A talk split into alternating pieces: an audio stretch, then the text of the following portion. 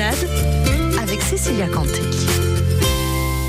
Lorsque vous assistez à un événement, un concert par exemple, eh bien vous ne le voyez pas, mais dans l'ombre il y a énormément de personnes qui travaillent tout au long de la préparation de ces grandes soirées. Par exemple, vidéaste. Alors en quoi consiste ce job le plus particulièrement et quelle préparation ça demande? Alors euh, j'ai commencé à faire des vidéos il y a, il y a 5 ans pour le festival. Euh, au début c'était tout simplement voilà faire des live reports, des interviews d'artistes.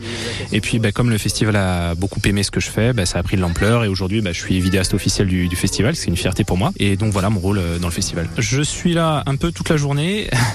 En gros, je fais les, interviews l'après-midi, je filme le soir et la matinée, je fais le montage et le montage après, je le poste sur ma chaîne YouTube et rebelote le lendemain, voilà. Et, euh, voilà, je fais ça tous les jours, tous les jours. Un artiste qui m'a marqué, c'est Jeff Beck quand j'avais 16 ans. C'est ça, c'est son concert qui est le meilleur de ma vie. Et là, cette année, euh, le concert de Pat McManus c'était vraiment super. À chaque fois qu'il vient, c'est merveilleux, Pat McManus.